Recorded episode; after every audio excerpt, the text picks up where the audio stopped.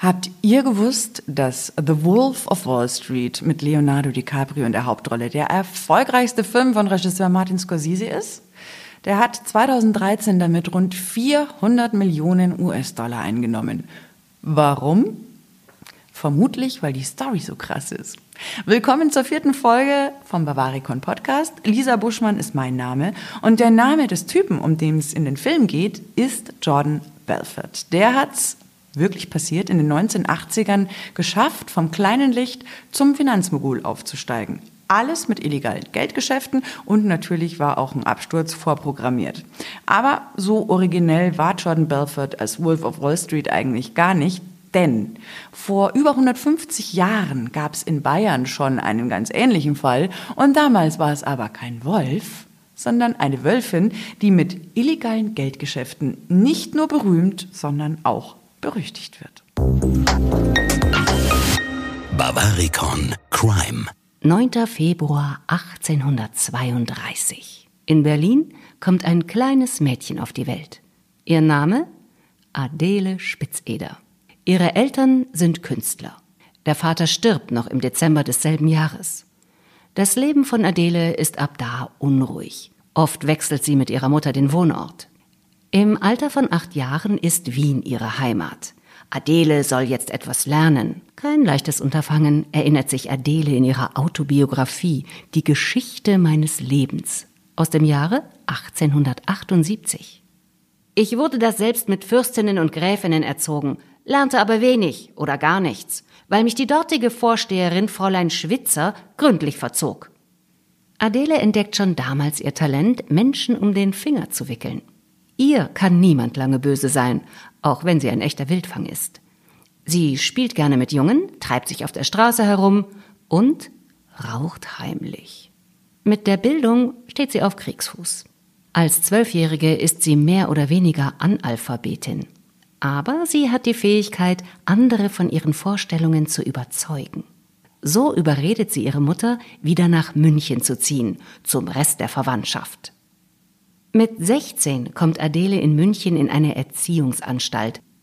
Mit Anfang 20 will Adele dann Schauspielerin werden. Ihre Karriere beginnt angeblich vielversprechend. Doch scheitert sie, laut eigener Beschreibung, oft an den Umständen und an Intrigen der Konkurrenz. Die Aussagen Adele Spitzeders in ihren Memoiren sind mit Vorsicht zu genießen. Das Motiv, ein Opfer der Umstände gewesen zu sein, zieht sich wie ein roter Faden durch ihr Leben. Was Adele sicher auch nicht geholfen hat, ist, dass sie mit 25 Jahren keine Ahnung vom Wert des Geldes hat. Sie wirft mit Geld um sich und gefällt sich in der Rolle der Wohltäterin. Vermutlich spielt sie sie deshalb auch ihr Leben lang. Irgendwann bleiben lukrative Engagements aus. Der kostspielige Lebenswandel aber geht weiter. Von ihrer Mutter bekommt sie umgerechnet um die 1000 Euro im Monat. 1868 ist sie trotzdem pleite. Ironie des Schicksals? Obwohl der Umgang mit Geld nun wirklich nicht Adeles Steckenpferd ist, wird genau das nur wenig später ihr Geschäftsmodell. Adele ist also ständig knapp bei Kasse. Schnell macht sie Bekanntschaft mit Geldverleihern. Deren System ist einfach. Adele bekommt Geld, muss es aber mit Zinsen zurückzahlen. Soweit also nichts Illegales. Eines Tages macht Adele in der Au, damals das arme Leuteviertel der Stadt München, eine Zufallsbekanntschaft mit der Frau eines Zimmermanns. Ganz Schauspielerin macht Adele der Frau weiß, dass sie für ihr Erspartes extrem hohe Zinsen bekommt, satte zehn Prozent im Monat. Die Aussicht auf so schnelles Geld verleitet die Frau, Adele umgerechnet 1500 Euro zu geben. Um Vertrauen zu schaffen, zahlt Adele der Frau gleich 20 Prozent Gewinn. Natürlich von dem gerade erhaltenen Geld. In dem Moment erfindet Adele Spitzeder das Schneeballsystem und zieht es gleich im großen Stil durch. Geld annehmen, hohe Zinsen versprechen und die Zinsen vom Geld neuer Kunden bezahlen. Eine Betrugsmasche, die bis heute zieht, aber natürlich nur, solange genug Geld reinkommt. Dass bei der Spitzeder schnelles Geld zu machen ist, macht die Runde. Die Leute rennen ihr die Bude ein. Adele Spitzeder ist von jetzt auf gleich die Bank der kleinen Leute. Die kommen vorwiegend aus Dachau. Deshalb der Spitzname Dachauer Bank. Schnell kommen die Leute sogar aus ganz Bayern nach München. Mit den erschlichenen Geldern kauft sich Adele schicke Immobilien in der Schönfeldstraße, gleich beim englischen Garten. Das Anwesen wird ihr Firmensitz. Dort sitzt sie wörtlich auf einem Haufen voller Geld. Adeles Geldspeicher hat keinen Tresorraum. Eine ordentliche Buchhaltung hat Adele übrigens auch nicht. Es gibt Beschreibungen, dass Adele Spitzeder wie eine Königin auf einem Ledersessel im Einzahlungszimmer gethront hat. Sie ist herrisch und ungehalten. Paradoxerweise finden das die Kunden auch noch seriös. Die echten Banken wie die Münchner Sparkasse sind schockiert. Ihnen läuft die Kundschaft davon. Machen können sie aber nichts, denn ein Kreditwesengesetz oder eine Finanzaufsicht gibt es damals nicht. Adele inszeniert sich gekonnt in konservativer Kleidung und demonstrativer Frömmigkeit. Dabei ist ihr Privatleben alles andere als konservativ. Adele lebt offen ihre lesbische Beziehung mit Partnerin Rosa Ehinger. Erstaunlicherweise nimmt die damalige Gesellschaft das hin. Aber nicht alle trauen dem Braten. Polizei und Zeitungen schauen immer genauer hin, finden aber keine handfesten Beweise. Ein Zeitungskrieg bricht aus. Die einen sind für sie, die anderen gegen sie. Irgendwann reicht es Adele und sie kauft sich ihre eigene Zeitung. Sie versteht das System der Selbstvermarktung wie keine zweite. Man stelle sich mal vor, was ihr erst in den sozialen Netzwerken gelungen wäre. Die ersten Gefechte im Zeitungskrieg gewinnt also Adele Spitzeder. Und sie spielt wieder ihre Lieblingsrolle, die der Wohltäterin. Im September 1872 eröffnet sie eine Armenküche. Von 4000 verköstigten Menschen am ersten Tag ist die Rede.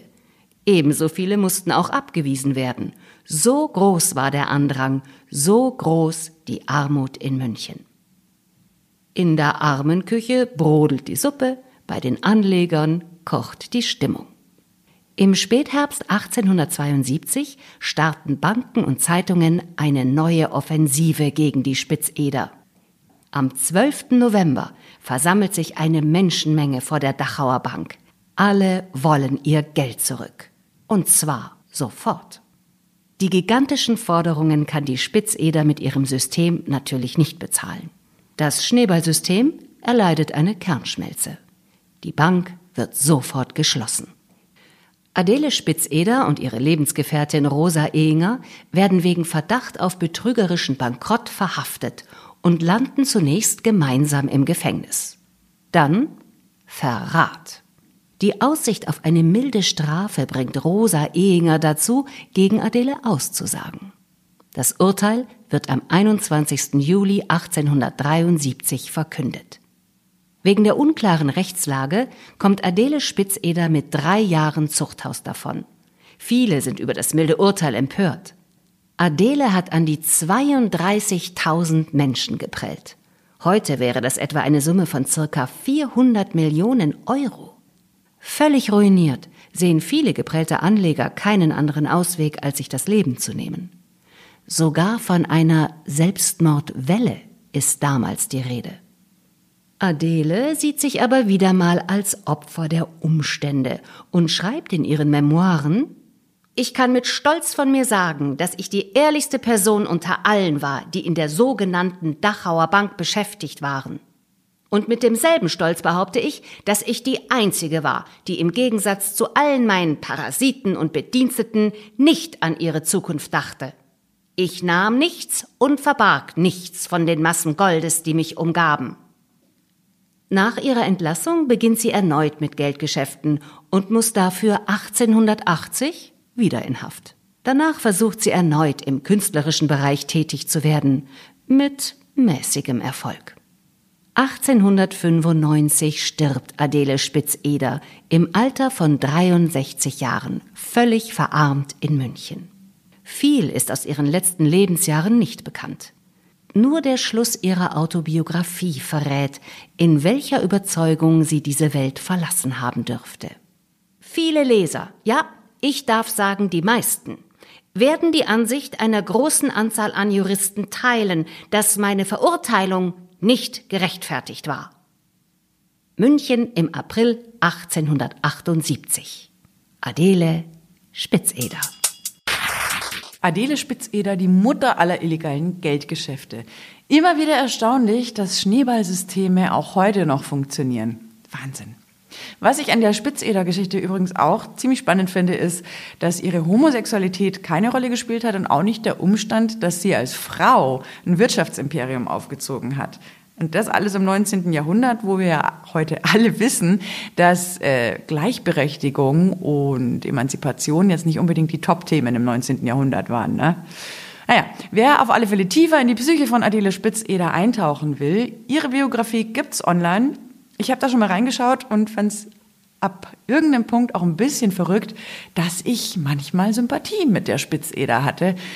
Aber um auf den Anfang zurückzukommen, ich hatte auch hin und wieder Sympathiemomente mit äh, dem Wolf of Wall Street. Naja, könnt ihr mal gucken, wie es euch so geht. Es gibt diese Biografie natürlich kostenlos online, ohne Werbung und ohne Anmeldung. Ist alles in den Shownotes verlinkt, genauso wie weitere Infos zur Spitzeder. Das war's für dieses Mal. Danke, dass ihr mit dabei wart. Macht's gut, bis zum nächsten Mal. Servus. Bavaricon Podcast. Alle 14 Tage, überall da, wo es Podcasts gibt.